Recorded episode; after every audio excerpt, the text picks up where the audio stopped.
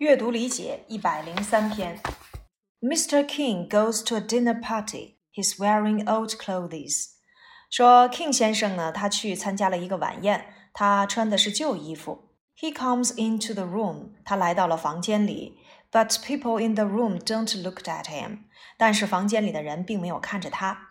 They don't ask him to sit at the table. 他们并没有让他坐在桌子旁。 Mr. King goes home and puts on his good clothes.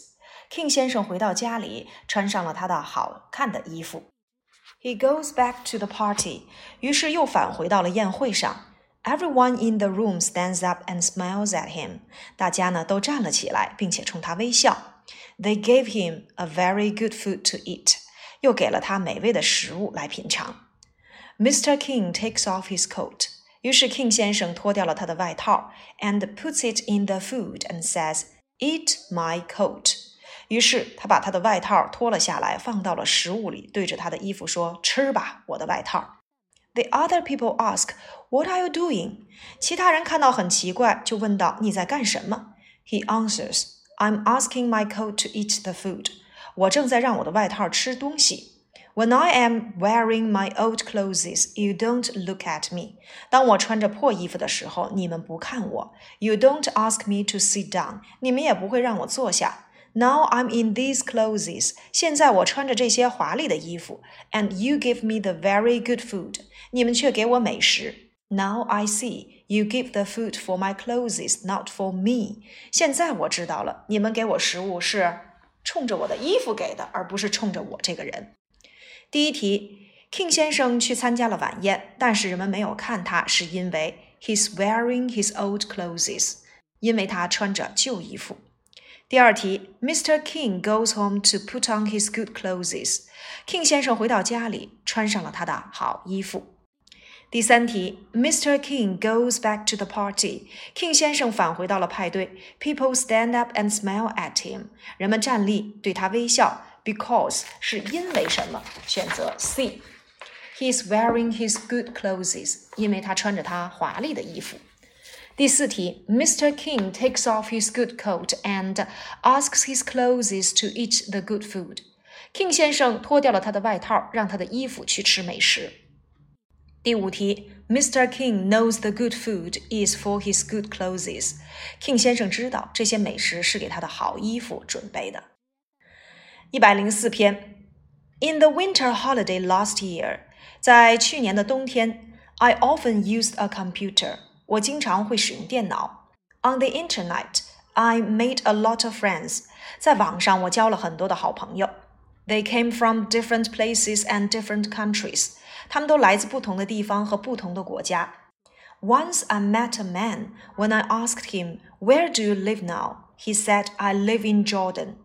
有一次呢，我遇到了一位男士，我问他你现在住在哪儿？他说他住在 Jordan 这个地方。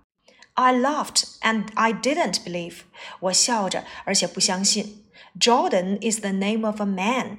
Jordan 乔丹可是一位男士的名字。He's a famous basketball player and he lives in the USA。他是很有名的篮球运动员，而且他住在美国。Then I looked it up in the dictionary. 然后呢，我查了查字典。I found it. I laughed again. 我笑了。To my surprise, Jordan is a country in Asia. 令我惊讶的是，Jordan 的确是亚洲的一个地方。第一题，The writer of the story often used a computer in the winter holiday last year。作者提到，在去年的寒假期间，他经常使用电脑。正确。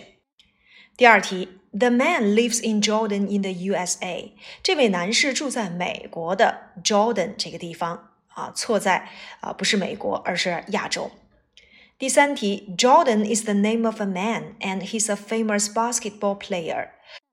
Jordan 是一位男士的名字，他是一位很有名的篮球运动员。第四题，Jordan is a player's name in Asia。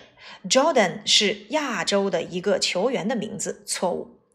第五个，Jordan is a player's name and it is also the name of the country。说乔丹呢，既是一个人的名字，也是一个地方的名字，正确。所以一到五题的正确答案是 T F T F T。一百零五篇 In 1955, Ray Kroc visited a small restaurant in California. 在一九五五年，Ray Kroc 去了加州的一家小餐馆。 the owner of it was McDonald brother。那么这个餐馆的所有者啊，也就是 McDonald 的兄弟。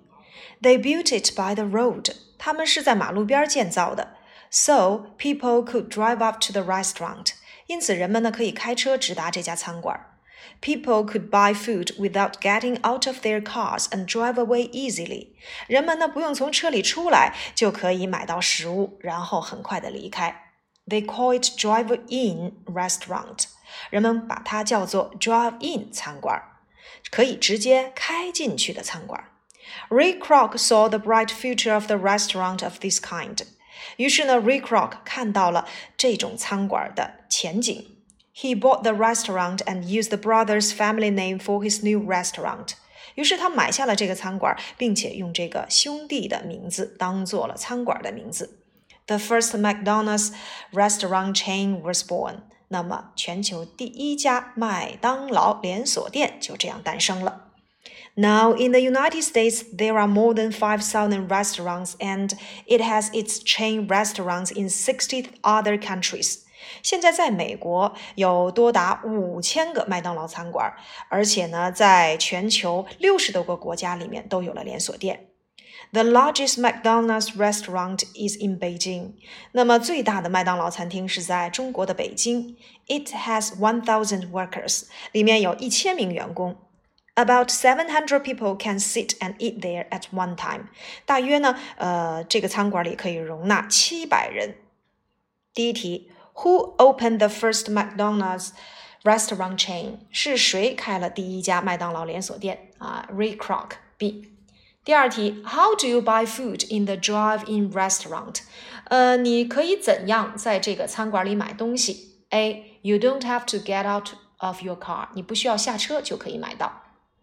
三，Why did Ray Kroc buy the Two Brothers restaurant？